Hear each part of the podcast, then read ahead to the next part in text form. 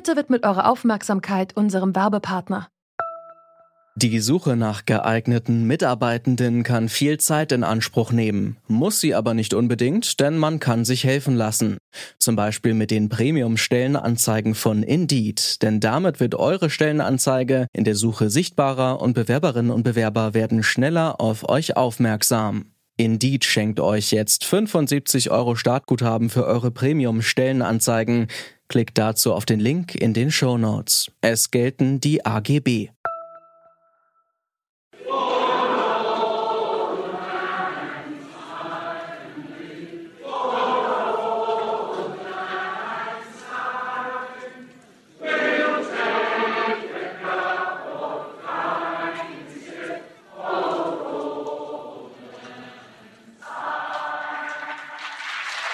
So klang es am Mittwoch im EU-Parlament, als der Austrittsvertrag endgültig unterschrieben war.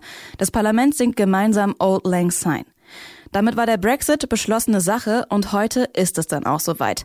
Ab 0 Uhr ist Großbritannien raus aus der EU. Die Brexit-Gegner weinen, die Brexiteers feiern. Und wir, wir müssen uns jetzt damit abfinden, dass sich die EU und Großbritannien endgültig getrennt haben.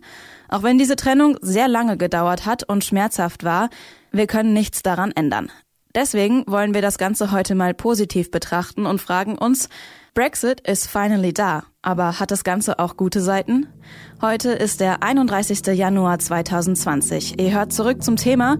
Mein Name ist Anja Bolle. Hallo. Zurück zum Thema.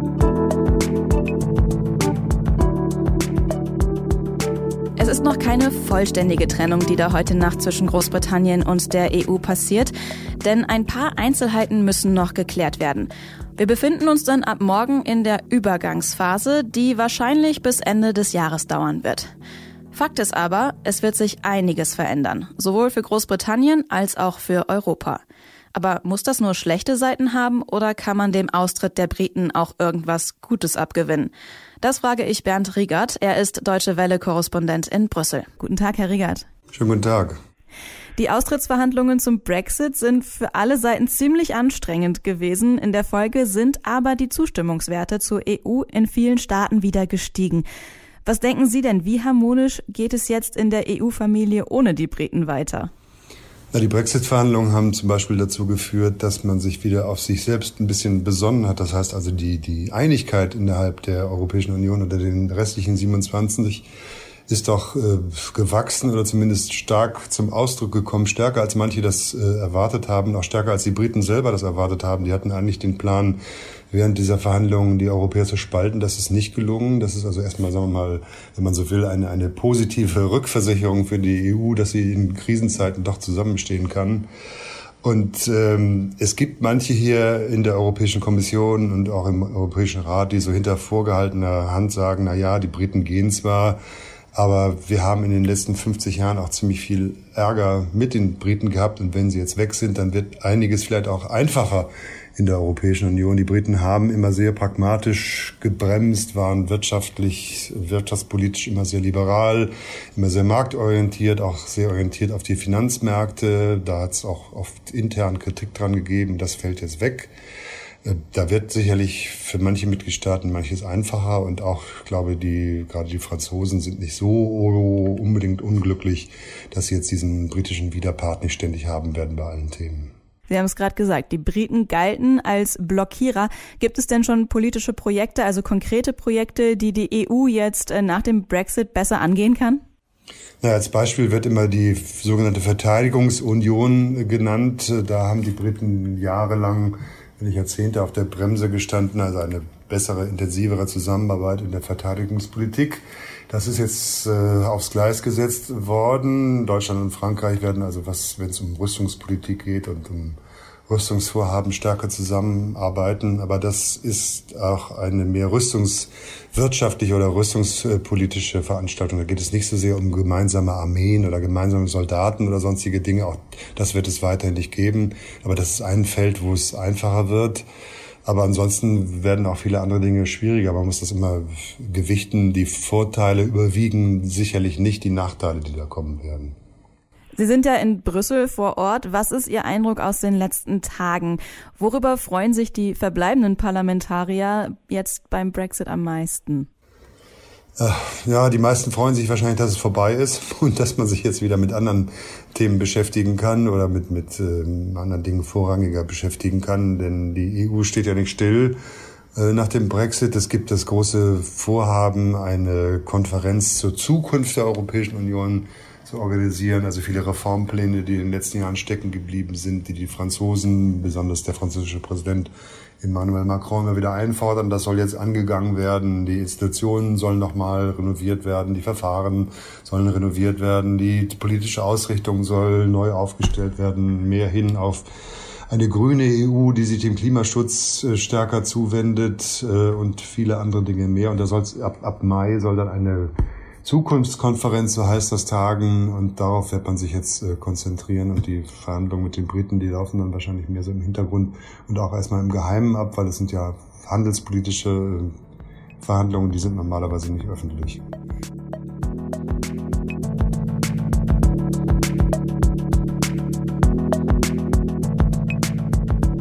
Für die politische Arbeit im Europaparlament und auch für den Zusammenhalt der übrigen EU-Staaten birgt der Brexit also durchaus Chancen.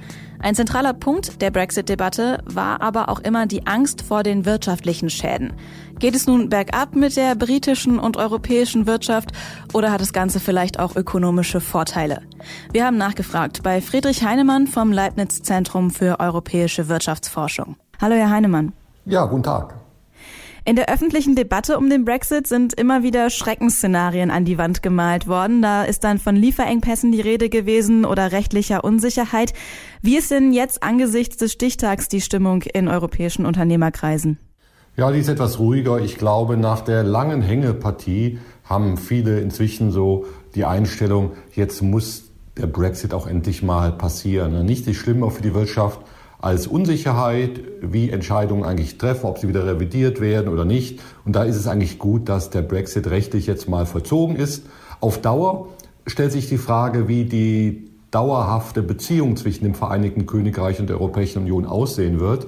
Und da ist natürlich immer noch die Gefahr, dass wir wieder Zollgrenzen bekommen. Und das wäre natürlich kostspielig. Aber erstmal ist das verschoben bis zum Jahresende. Solange dauert nämlich erst einmal die Übergangsfrist. Aus Ihrer Sicht als Ökonom bringt der Brexit nur Schlechtes für die Wirtschaft? Sie haben gerade Zollgrenzen äh, erwähnt. Oder gibt es auch mögliche Vorteile? Ja, ich glaube, das ist übersehen worden in der ganzen schreckhaften Debatte zum Brexit.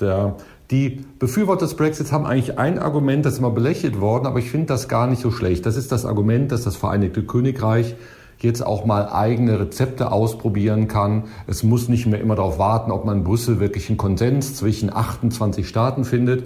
Und da kann man schon hoffen, dass Europa wieder so ein bisschen mehr ein Experimentierlabor wird, auch für eine gute Politik.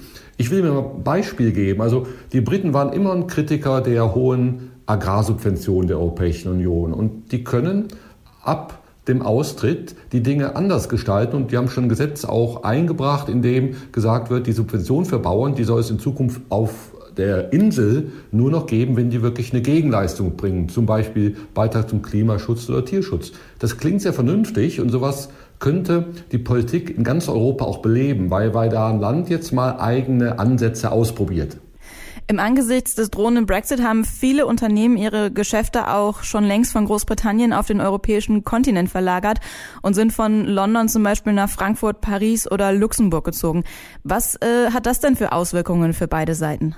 Ja, das das ist tatsächlich äh, eine, eine Verschiebung, die stattfindet, äh, besonders prominent ja in der Finanzbranche mit doch einigen tausend neuen Jobs, die sich etwa in Frankfurt ansiedeln. Das kann natürlich bestimmten Städten, wie jetzt eben der Finanzmetropole Frankfurt, einen kleinen Vorteil bringen. Insgesamt ist es aber letztlich doch zum Schaden auch beider Wirtschaften, weil ja eine an sich sinnvolle Arbeitsteilung nicht mehr stattfindet. Also wenn jetzt Zulieferer in der Automobilindustrie auf den Kontinent verlagert werden, obwohl das eigentlich im Vereinigten Königreich äh, gut untergebracht war, dann ist das nicht wirklich zum Vorteil. Selbst wenn dann eine Kommune hier in äh, Westeuropa jetzt ein Werk bekommt, was vorher auf der Insel war. Also ich glaube, das sollte man nicht zu rosig äh, reden. Blicken wir mal auf die EU. Wie wird sich denn der wirtschaftspolitische Kurs der EU verändern, jetzt wo die Skepsis der Briten wegfällt? Ja, die Briten waren immer ein Gegner und ein Skeptiker von zu stark zentralistischen Ansätzen. Sie haben auch immer gefragt, sehr genau hingeschaut, wofür gibt die Europäische Union eigentlich ihr Geld aus? Ist das sinnvoll?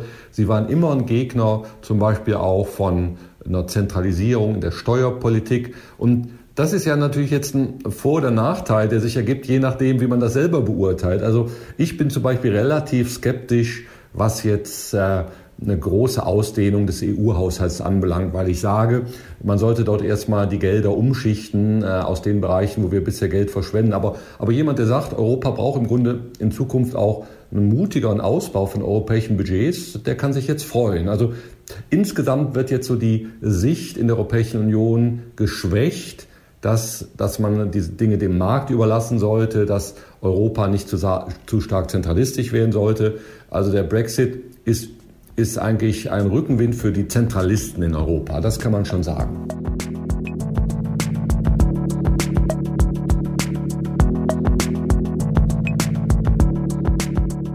Auch wenn die Zukunft wie immer ungewiss ist, eins ist klar. Der Brexit wird als großer Schock in die europäische Geschichte eingehen. Sowohl Journalist Bernd Riegert als auch Ökonom Friedrich Heinemann sind sich einig, die negativen Auswirkungen überwiegen auf jeden Fall die erwartbaren Vorteile. Doch es gibt auch guten Grund zur Hoffnung. Zum einen fallen die Briten als notorische Bremser in der EU weg, zum anderen könnten die Europäer von den Briten auch lernen, wenn die nun auf eigene Faust neue Politik testen. Wohin die Reise der EU geht, muss die Zeit zeigen. In Zurück zum Thema haben wir heute aber festgestellt, dass der Brexit auch gute Seiten hat. Das war's für heute vom 31. Januar 2020. Wenn ihr Lob oder Kritik habt, schreibt uns gerne. Wir freuen uns über euer Feedback an kontakt.detektor.fm. Danke fürs Zuhören. Ich bin Anja Bolle. Macht's gut und goodbye. Zurück zum Thema vom Podcast Radio Detektor FM.